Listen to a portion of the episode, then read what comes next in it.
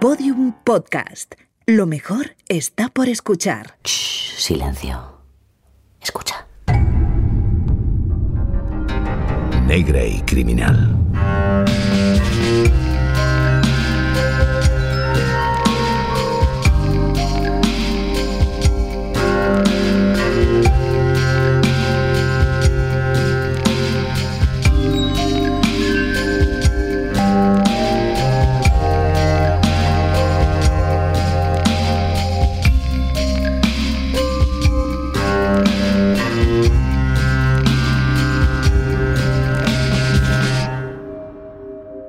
Recuerdo una película independiente de los 90 cuando, después del clímax y resolución fatal del conflicto, un policía se sentaba cansado en las escaleras de un porche y repetía, como un zombi o un iluminado, que no había más que problemas y deseo. No hay más que problemas y deseo, decía una y otra vez, sin tono, como se repiten los mantras. Llamaba la atención que un policía dijera algo así, o que siquiera tuviera un mantra. Pero ¿Y si el problema fuera precisamente el deseo? La mayoría de las veces pensamos que el problema es el objeto del deseo y otras el hecho de desear. Sin desear, pensamos, no tendríamos problemas. Y es muy probable que sea cierto. Pero estamos vivos, ¿no? Y necesitamos cosas para sobrevivir, ¿no? Comer, dormir, desear. Los problemas, por mucho que nos intenten convencer de lo contrario, son intrínsecos a nuestra naturaleza, necesarios para ella. Eso ya lo sabemos. Así que quizás el problema, este problema, esté en otro lado.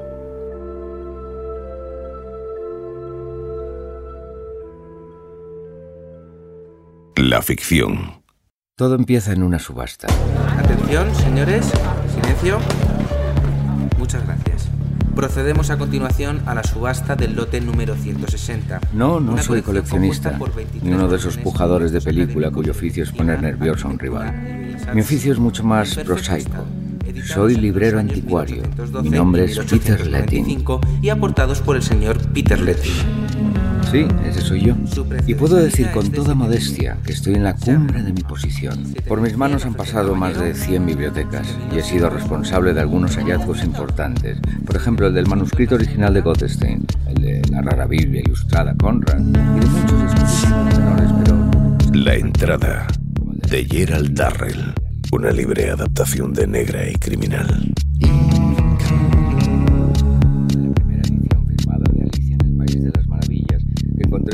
Lleno de libros y juguetes rotos en el cuarto de los niños de la casa de un párroco de Softfire. Al grano, Peter, Giselle. Es verdad, no es esto de lo que quiero hablar.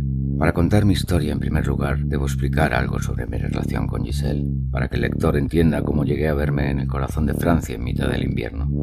Todo empezó en esta subasta, en Sotheby's. 7100 ofrece el caballero. 7200. 7200. Había encontrado en una casa de Sussex una pequeña pero interesante colección de primeras ediciones y, como tenía curiosidad por saber qué cotización alcanzarían, asistí a la subasta. Pero mientras se sucedían las ofertas, ¿No sientes que alguien te está mirando? sí, tenía esa incómoda sensación. Miré a mi alrededor, pero todo el mundo tenía su atención puesta en el subastador. Y sin embargo, Peter Letting, ¿cuánto tiempo? Edward, Debí de haberlo sospechado. Donde haya una buena biblioteca, Peter Letting no anda lejos. He oído que es tuya esta colección. la descubrí yo, sí. Amigo, alguien debería examinar tu olfato. Tú más que pituitaria, lo que tienes es un montón de encuadernaciones en piel gofrada. También utilizo mi nariz para el vino, no te creas. Esta nariz la entiendo mejor. Vamos a tomarnos uno, anda. Esto ya se acaba. otra vez, ¿lo has sentido? Espera, espera. Me parece que alguien más está interesada en tu nariz. ¿Quién? ¿Ella? ¿Quién es? Hombre, no la mires tan descaradamente. Es guapa. Era una mujer de estatura media, con rostro apuesto, ojos penetrantes y muy grandes y pelo negro y rizado. El caso es que me recuerda a alguien. No se parece a una actriz. Desde luego parece forrada. Ese abrigo no se compra en un mercadillo. ¿Por qué te mira? ¿Qué quiere de ti? Vámonos. ¿No quieres hablar con ella? No, vámonos, por favor. Vale, vale. Eres lo que mi madre llama un soltero incurable, sabueso. Pero como digas.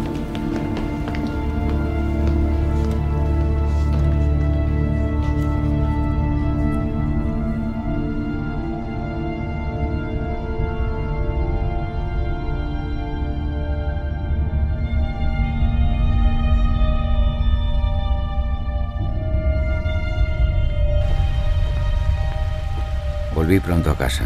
Era un día frío y desapacible de febrero.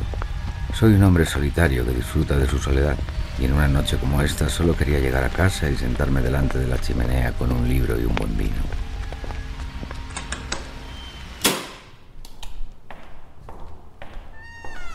Bueno, ya estamos. Señor Letting, Señora Manning, buenas noches. su gato ha vuelto a escaparse y a hurgar en mis plantas. Lo siento, señora Manning. Y antes ha venido una mujer preguntando por usted. ¿Una mujer? ¿Es su novia? Yo no tengo novia. ¿Dijo su nombre? No quiso. ¿Y eso que le pregunté? ¿Sería la mujer de la subasta? Gracias, señora Manning. Y controle a su gato, señor Letting.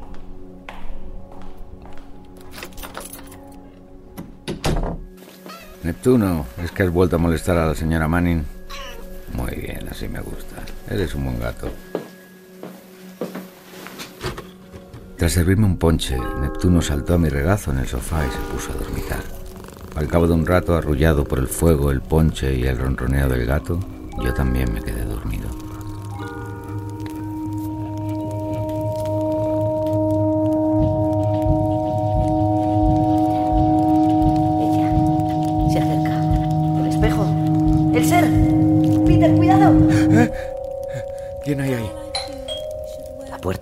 de la madrugada? No abras, Peter. Si es algo bueno, volverá por la mañana.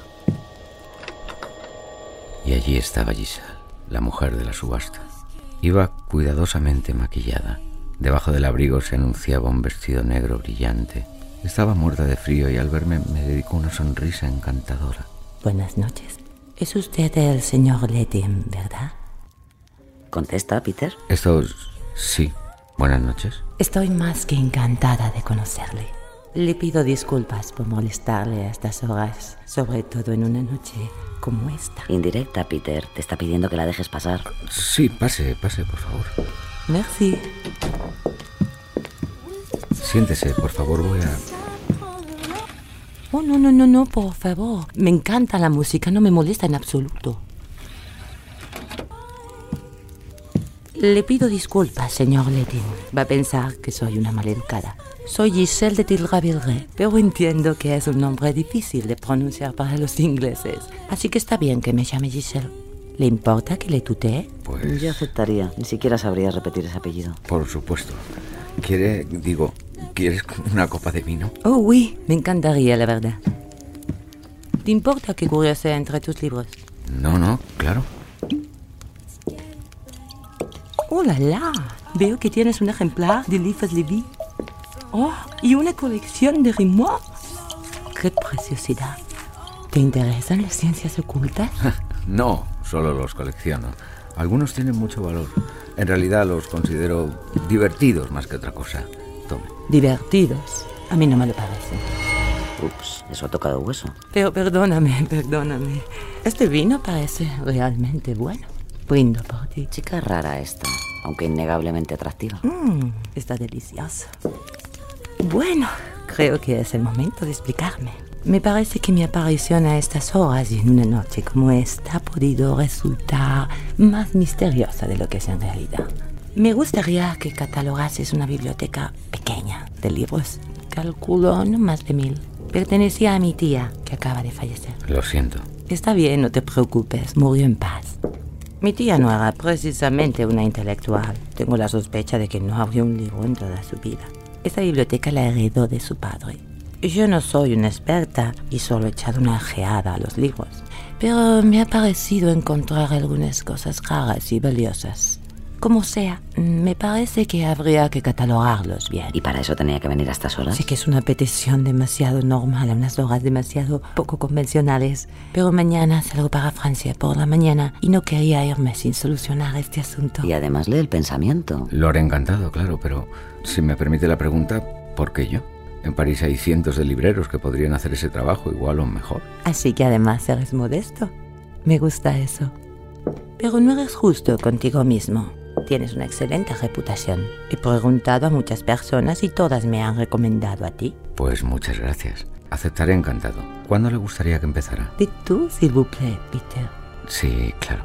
He pensado que podrías venir en primavera.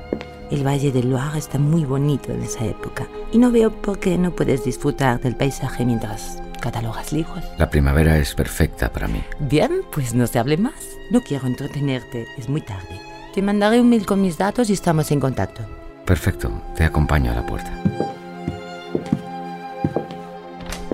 Merci, Peter. Muchas gracias. Y de nuevo, perdón por las horas. Ha sido un placer. Estamos en contacto. ¿La mano? ¿Como si fuésemos dos ejecutivos? No, los amigos se dan dos besos.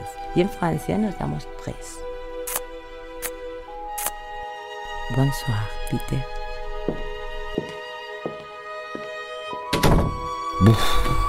Te veo venir, no te enamores de ella, ¿eh? Sí. Te lo digo en serio, Peter. Todo esto es muy raro. ¿Hace falta presentarse en tu casa de madrugada para hacerte un encargo como ese? Para eso, ¿por qué no se ha acercado a ti en la subasta? Sí, supongo. Ha venido porque sabía que aquí no podrías rechazar el trabajo. Es una trampa, Peter. Peter, no te vayas. Es posible que sí, que algo sintiera. Peter. Y es posible también que albergara algún tipo de secreta esperanza con ella. Peter.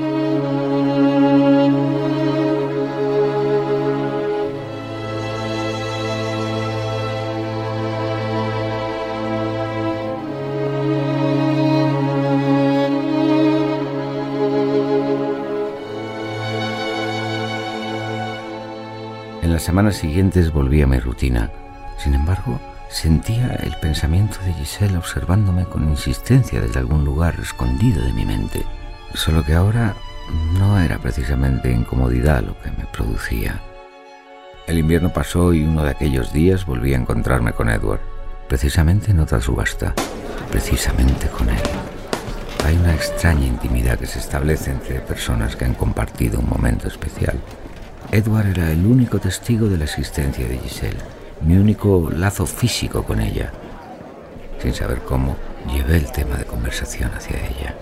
Le conté la visita de madrugada y le dije finalmente su nombre. Giselle de Tildra Villeray. Ha cambiado mucho entonces. ¿La conoces? Es la condesa, la sobrina del viejo marqués de Tildra Villeray. ¿Condesa? Supongo que será ella, sí, pero ¿la conoces? Mm, Cuando acabe la subasta iremos a tomar una copa y te contaré. ¿Cómo que me contarás? Sí, es una familia muy rara. Al menos el viejo marqués es muy raro. ¿Raro? Espera que en esta sí pujo. ¡Diez mil! Rápido pasa la conversación, no nos podemos quedar así. Hace unos cuantos años el marqués de Tildra-Villeray me pidió que fuera también a Francia, a su casa, para catalogar su amplia biblioteca. Así que fui. En la casa, un palacio enorme y bastante lúgubre, vivía también su sobrina, tu amiga Giselle. Entonces era muy joven, unos 14, mayor para su edad, diría yo. Y parecía tener miedo, un miedo intenso, creo que de su tío. La noche de mi llegada me fui a la cama pronto. Estaba cansado del viaje. Ella y su tío se quedaron después de cenar. El comedor estaba justo debajo de mi habitación. Cuando me iba a acostar, oí una discusión entre ellos. No podía oírlos bien, pero entendí que el viejo intentaba convencer a Giselle de que hiciera algo que ella rechazaba vehementemente. De repente oí un ruido de una silla y la chica gritó. ¡No! ¡No que tú vivas! ¡Te odio! ¡Me!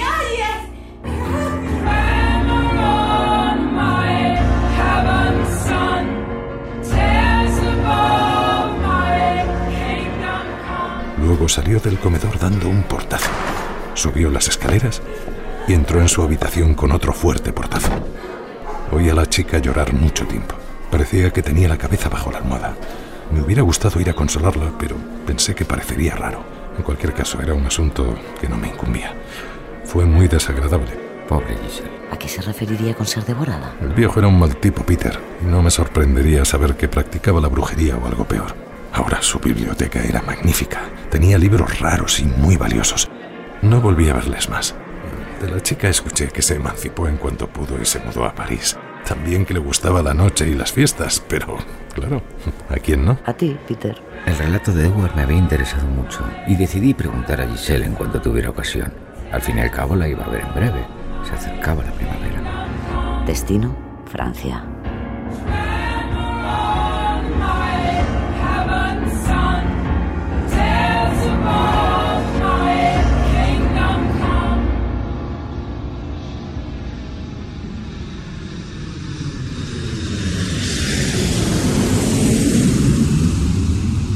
París y pasé allí la noche, disfrutando de la exquisita comida francesa y su excelente vino. Al día siguiente fui en tren a Tours. Giselle estaba esperándome, tal como me había prometido por teléfono. Peter, aquí. Giselle. Verdaderamente tiene algo. Gracias por venir a recogerme, no quería molestarte. ¿Molestarme? Al contrario, no tengo nada más que hacer que aburrirme y beber. Y beber sola siempre es tan aburrido. On y va. Nos montamos en su coche y rápidamente nos sumimos en una campiña verde y oro brillando a la luz del sol. Avanzamos por carreteras cada vez más estrechas hasta que enfilamos un sendero flanqueado por enormes árboles y macizos de flores. Íbamos en paralelo al Loira hasta llegar sobre el atardecer a un bellísimo chateau de piedra amarillo rosada. Bienvenue a Chateau Sinclair, querido Peter. Así comenzaron para mí tres semanas de encanto. El chateau y sus inmediaciones eran una delicia. Pasaba las mañanas catalogando los libros y por las tardes Giselle insistía en que fuésemos a nadar o a dar una vuelta a caballo. Por la noche nos sentábamos a charlar y a fumar en la terraza. Giselle era una anfitriona excelente, graciosa, inteligente y entretenida. Nunca sabré, por supuesto, si desplegaba todo ese encanto para hacerme caer en la trampa. Quiero pensar que verdaderamente le gustaba estar conmigo. Quizás no en los términos que te hubieran gustado a ti, pero sí. A medida que pasaban los días me sentía cada vez más apegado a Giselle. Ella hablaba de su vasta familia con una especie de afecto irónico. Me contaba anécdotas sobre su estupidez o su excentricidad, pero en todos esos relatos nunca me habló de su tío. Hasta una noche. Por cierto, ¿sabes algo del libro que me hablaste el otro día? Sí, eh, he visto que lo van a subastar en otoño. Es una obra importante, pero creo que no pasará de 10.000 euros en la puja. ¿10.000 euros, ¿eh? ¿Quieres que puje por él? Podría hacerlo para ti. ¿Me das fuego? Yo no tengo 10.000 euros, Peter. Hace mucho tiempo que no los tengo. Ya no recuerdo lo que es un buen capricho. Claro que si muriese mi tío, la historia sería diferente. Su tío, por fin. No sabía que tuvieses ningún tío. Solo uno, gracias a Dios. Tiene la llave de la fortuna familiar y el mal nacido parece ser indestructible. Tiene 91 años y la última vez que le vi hace como uno o dos, no parecía tener uno más de 50. Pero a pesar de todos sus esfuerzos, no creo que sea inmortal. Algún día morirá, irá al infierno, y ese día feliz yo heredaré una enorme suma de dinero y una biblioteca que te haría sentirte envidioso, querido Peter. Mucho aprecio no parece tenerle, ¿no? ¿No eres un poco dura con él? ¿Acaso tú le conoces para saber lo dura que soy? No, claro que no. Perdona. Perdóname, Peter. Cuando murió mi madre tuve que vivir varios años con mi querido tío. Durante diez años viví en el purgatorio con ese viejo. Diez años aterrorizada. No puedo explicarte su maldad. Si el diablo se pasea por la tierra disfrazado de hombre, yo estoy convencida de que ha elegido como disfraz la inmunda piel de mi tío. Joder. Perdóname, no, no me encuentro bien. ¿Qué pudo hacerle para que le odie de esa manera?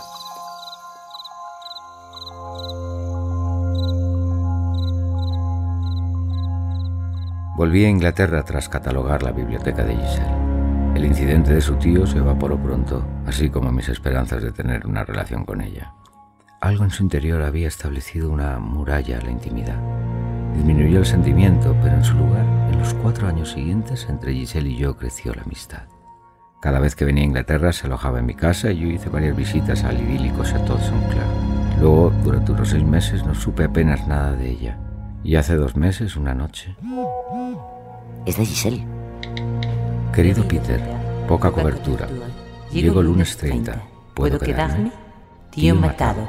Heredo biblioteca. Biblioteca. ¿La catalogarás? ¿La catalogarás? Te explico cuando nos veamos. Besos. Tío matado. ¿Por qué no dice muerto? Qué error tan extraño. El inglés de Giselle es impecable. Pronto descubrí que no era un error. Matado era exactamente lo que le había ocurrido a su tío. Giselle llegó en un estado...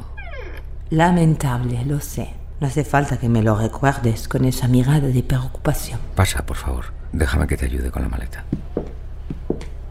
Algo le ha pasado. ¿Quieres algo? ¿Una copa de vino? Si no te importa, me gustaría tomar un baño antes de nada. Han sido unas semanas muy duras. Por supuesto, te acompaño al baño. Te dejo una toalla. Peter, s'il vous plaît, no te comportes como una niñera inglesa. Sé dónde está todo. ¿Me preparas una copa mientras me baño? Por supuesto.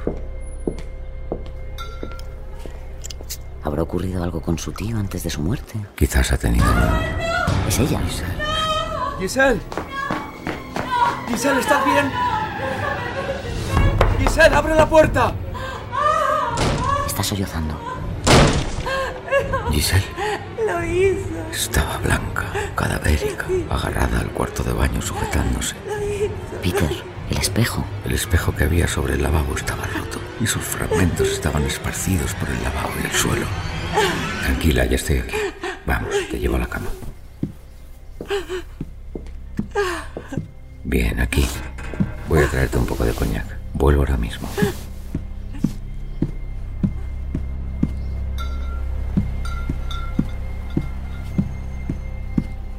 Giselle, ¿Está dormida tan rápido? Peter, mi querido Peter, discúlpame. Me resbalé y, y te rompí el espejo. Ha sido una torpeza. Te lo pagaré. no, no seas tonta, no me tienes que pagar nada. Sí, sí, sí. Ese coñac es para mí. Eres un amor, Peter. ¿Qué, qué es esto? ¿Qué- Ah, mucho mejor. ¿Cómo que mucho mejor? ¿En tres segundos? Sí, estoy mucho mejor. Pero vamos, vamos al salón. Giselle, creo que deberías descansar. Peter, estoy bien. No dejes que mi torpeza nos eche a perder la noche. Además, tengo que contarte lo que ha pasado. ¿Vienes?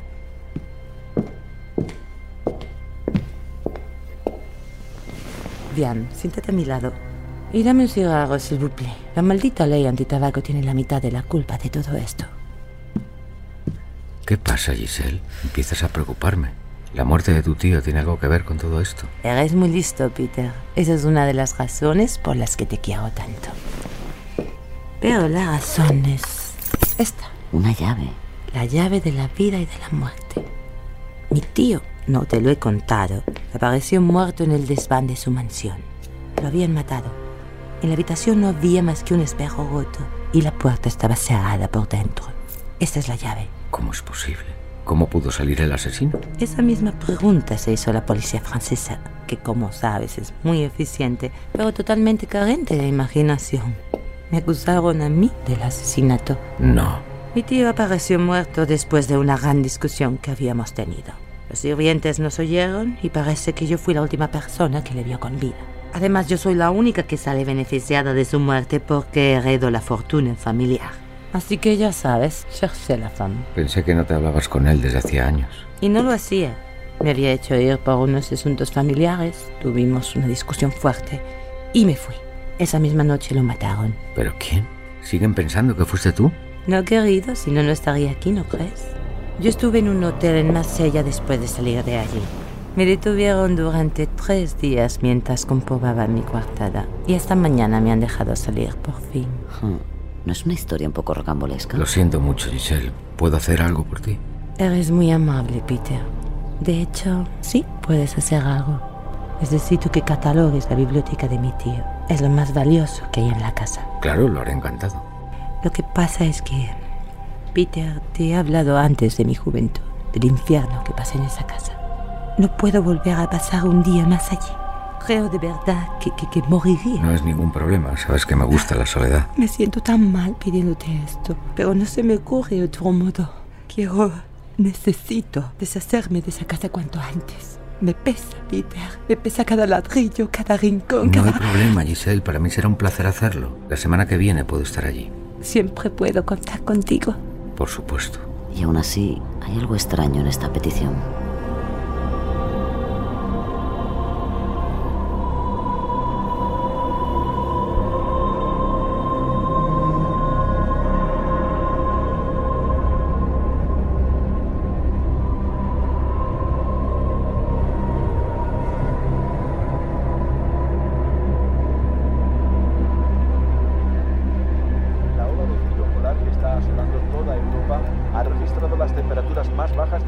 60 años.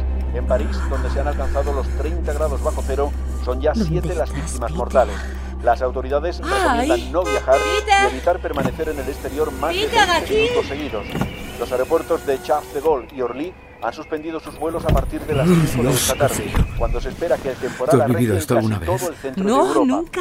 Las Y previsiones que para los próximos días más. son de permanencia e Peter, yo... Bueno, hay un imprevisto. Los sirvientes no van a estar. Son solo una pareja y ella se cayó ayer. Resbaló con el hielo. Parece que se ha roto las dos piernas y François está algo nervioso. En los dos próximos días no te va a poder ayudar. Vaya. Pobre mujer, bueno, ¿pero el vino es bueno? Una de las mejores bodegas de Francia. Y hay comida para aguantar un ataque solo. Entonces me las arreglaré solo. ¿Estás seguro, Peter? Empiezo a sentirme mal por pedirte esto. Demasiado tarde, querida. Arranca. No hay nada poético en morir congelado en el parking de un aeropuerto.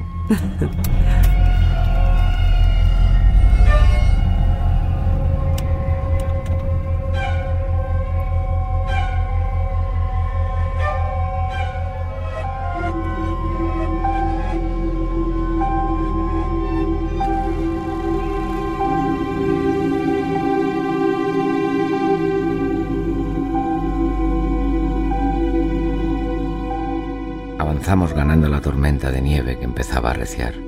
Finalmente, tras dos horas de caminos tortuosos donde creí que moriríamos en varias ocasiones, vimos el imponente edificio acercándose lentamente hacia nosotros.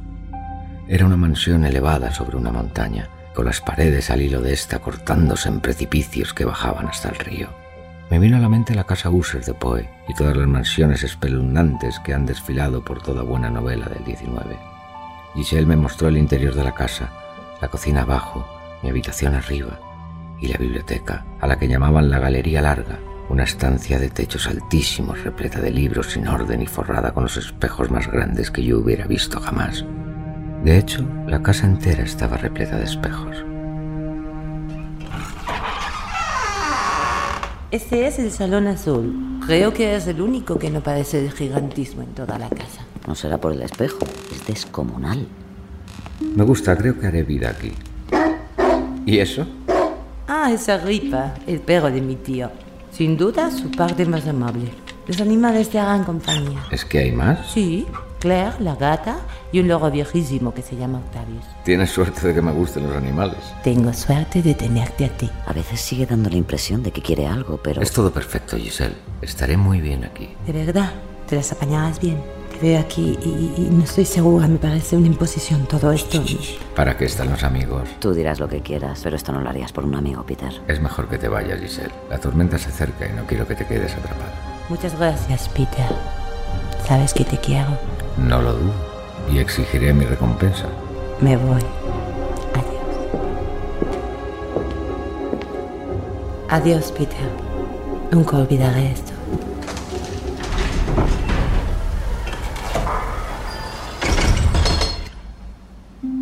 ¿Y si eres tú quien se ha quedado atrapado, Peter?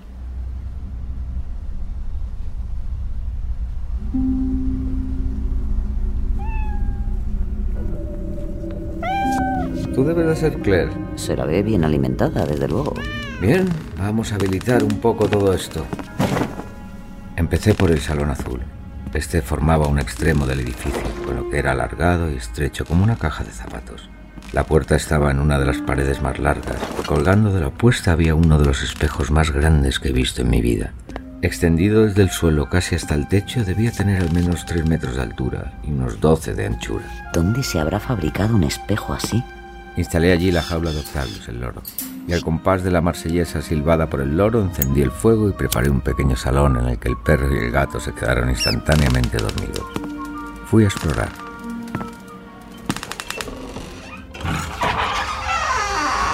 Vaya palacio, macho. Ve a la biblioteca, la galería larga esa.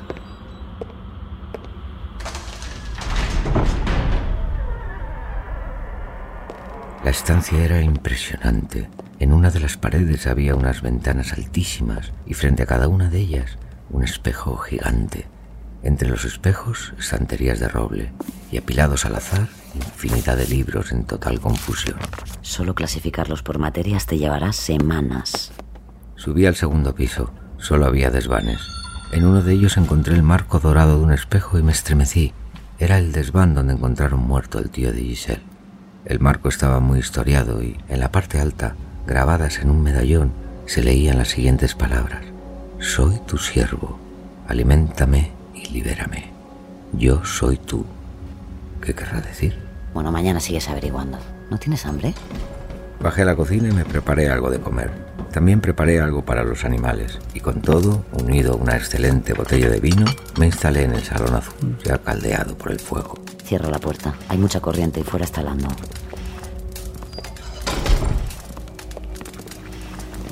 Comí, bebí y me quedé amodorrado en el sillón.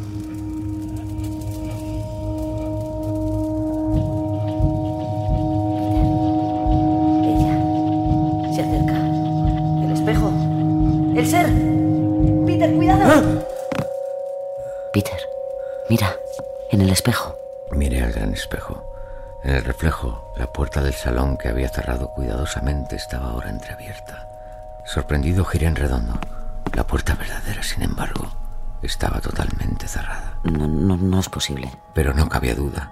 En el reflejo, la puerta estaba entreabierta. ¿Será un juego de luz o un... Peter, la puerta en el reflejo. Se está abriendo.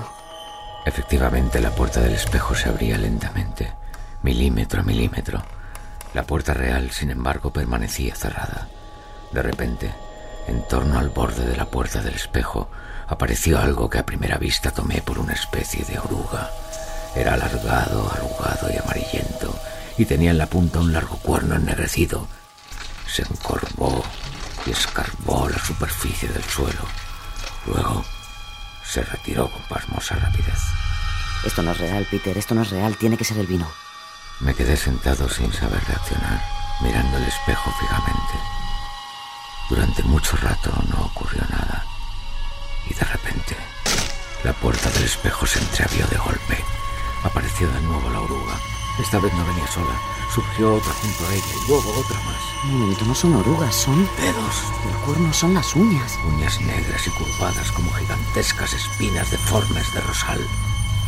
En ese momento apareció la mano entera y empezó a palpar el suelo mientras avanzaba buscando a tientas. Tienes que acercarte a la puerta real. Pero la puerta real seguía cerrada. Claro, los animales.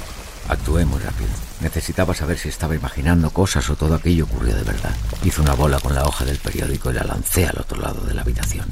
En el espejo quedó al lado de la puerta entreabierta. Agripa salió corriendo tras la bola. Yo observaba el movimiento del espejo, agarrado los brazos del sillón. Entonces ocurrió algo espeluznante. La puerta del espejo se abrió un poco más y súbitamente apareció un largo brazo descarnado. Agarró por el pescuezo al perro del espejo y lo arrastró velozmente, pateando y debatiéndose al otro lado de la puerta. Dios mío, ¿qué es esto? A este lado del espejo, el agripa real había vuelto a mi lado con la bola de papel en la boca y me olfateaba la pierna solicitando mi aprobación. El gato se acercó a mí. Lo cogí. Francamente, en ese momento les necesitaba más a ellos que ellos a mí. Al incorporarme miré con pavor hacia el espejo que me reflejaba con el gato en el brazo. Sin embargo, Agripa el perro no estaba a mis pies como en la realidad. Rápido, tienes que salir de aquí. Coge a los animales. Cogí un animal en cada brazo y corrí hacia la puerta. No pude evitar, sin embargo, mirar nuestro reflejo en el espejo. Allí todo se movió en un solo segundo. El brazo cerulo avanzando vertiginoso hacia mí, agarrando al gato por la cola. Rapidez increíble lo arrastró retorciéndose detrás de la puerta que se cerró de un portazo, dejando en la madera huellas de dedos ensangrentados. Tranquilo, estás a salvo y los animales también. Sí, pero en el espejo. El espejo no es real, Peter. No puede ser real. Tienes que salir de aquí. Llama a Giselle. Dile que venga a buscarte.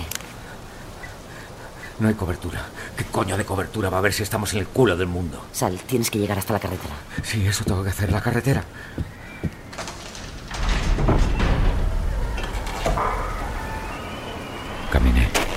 Dios sabe que intenté avanzar entre ese aire gélido, pero no pude hacerlo por mucho tiempo. La nieve me llegaba hasta las rodillas. Los animales no habían querido acompañarme y en menos de 100 metros entendí por qué. Pero no puedes volver, Peter, no puedes. No hay otro remedio. Moriré congelado. Así que volví. El silencio en la casa era sepulcral, excesivo. ¿Qué es eso? Desde el salón azul llegaban los quejidos de un pájaro. El loro. En el espejo de Octavius no quedaban más que unas plumas ensangrentadas, y en el centro del reflejo, la cosa de detrás de la puerta había aparecido. El ser era pequeño y jorobado. Un flequillo desigual de pelo naranja le caía sobre la cara, y debajo, dos grandes ojos amarillo claro, aterradores. En ese momento, Estaba acabando de sorber los sesos del cráneo del loro con su boca obscena mientras miraba la jaula ensangrentada con la feroz arrogancia de un macho cabrío. No te muevas ni un milímetro. Pero debió de escuchar hasta mi pensamiento. Volviéndose soltó lo que quedaba del pájaro y me clavó su mirada repulsiva.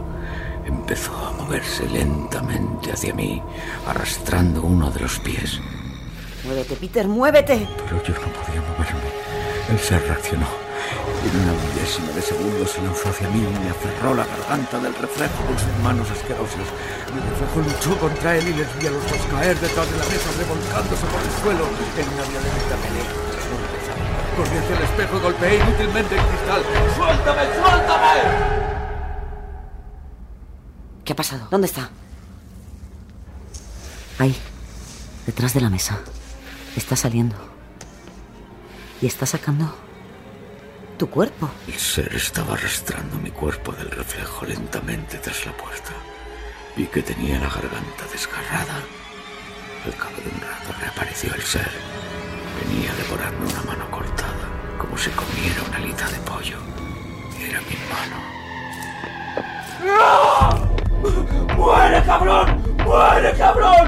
Peter, te está imitando, deja de golpear el cristal. El ser empezó a golpear el cristal desde su lado. No te das cuenta, si rompe el cristal desde su lado, pasará este y te matará. Efectivamente, en ese momento un trozo de espejo cayó y del hueco empezó a salir un brazo del asqueroso ser. El atizador de la chimenea. Tienes que romper el espejo, tú.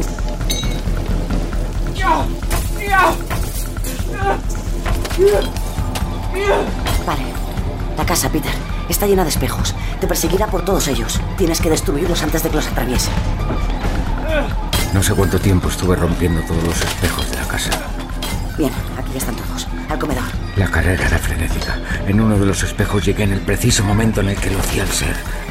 Por fortuna lo hice añicos antes de que el ser pudiera romperlo. El piso de arriba. El peor lugar fue sin duda la galería larga y sus espejos colosales, que tardé varios minutos en destruir sintiendo la respiración hedionda del ser acercarse más y más cada vez. Pero finalmente los había roto todos.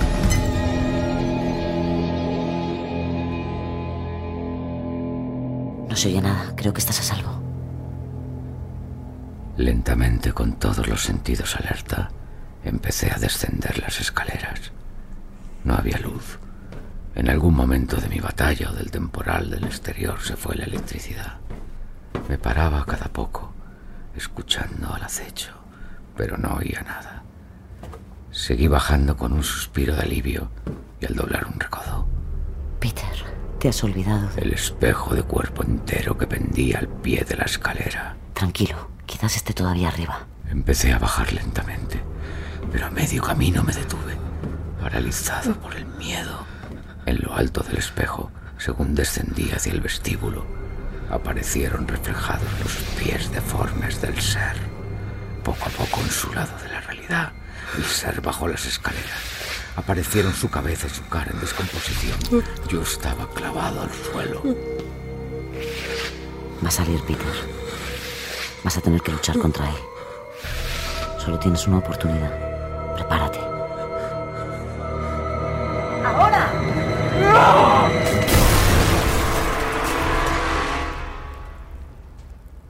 Se hizo un silencio y una oscuridad absoluta. Temblaba de miedo y esperaba sentir las horrendas manos blancas cerrándose en torno a mi garganta. Pero no sucedió nada. Está muerto. Tenía que comprobarlo, pero no veía nada. ¿El mechero? Sí, sí, el mechero. Bajé cautelosamente ayudándome con el mechero. Al pie de la escalera había un bulto. Me incliné sobre la cosa y acercando la llama, retrocedí con horror ante lo que vi. Es Giselle. A la parpadeante luz del mechero, mientras la cabeza me daba vueltas, me quedé mirando fijamente su rostro. Vestía como la última vez que la vi. La sangre manaba por botones de su sien. Le tomé el pulso, pero estaba muerta. Ahorraré a los oyentes los detalles de mi detención y juicio. Todos los que leen periódicos recordarán el caso. Cómo no quisieron creer, sobre todo cuando encontraron los cadáveres estrangulados y medio devorados de los animales, que después de aparecer el ser, nos habíamos convertido meramente en reflejos en su espejo. Si yo mismo era incapaz de encontrar una explicación, imaginen cómo encaró la policía todo el asunto. Descartando mi historia sobre el ser, consideraron que el hecho de que Giselle me hubiera dejado una gran suma de dinero en su testamento bastaba como prueba, porque la policía no cree en brujerías. Mañana será mi juicio. No tengo muchas esperanzas en la justicia humana. Así que desde que estoy en esta cárcel solo he pedido una cosa. Un espejo de cuerpo entero para vestirme para la ocasión. Tengo interés en ver qué ocurrirá. Sabes lo que ocurrirá, Peter. Te encontrarán muerto ante el espejo. Creerán que ha sido un ataque cardíaco y solo tú y Giselle sabréis la verdad. Eso ocurrirá. Es imposible que ocurra otra cosa.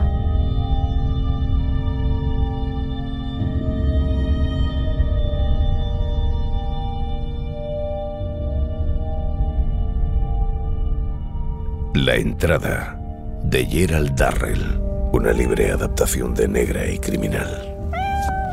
En esta ficción han participado Nacho Marraco como Peter Letting, Mabel del Pozo como Giselle, José Ángel Fuentes como Edward y las voces invitadas de Teresa Rubio, María Bretones, Roberto García, Chevy Dorado y Fermín Agustí. Adaptación de Mona León Siminiani con la colaboración en el programa de Juan Ochoa. Realización y diseño sonoro Mona León Siminiani y Roberto García. Producción Fermín Agustí. Dirección Mona León Siminiani.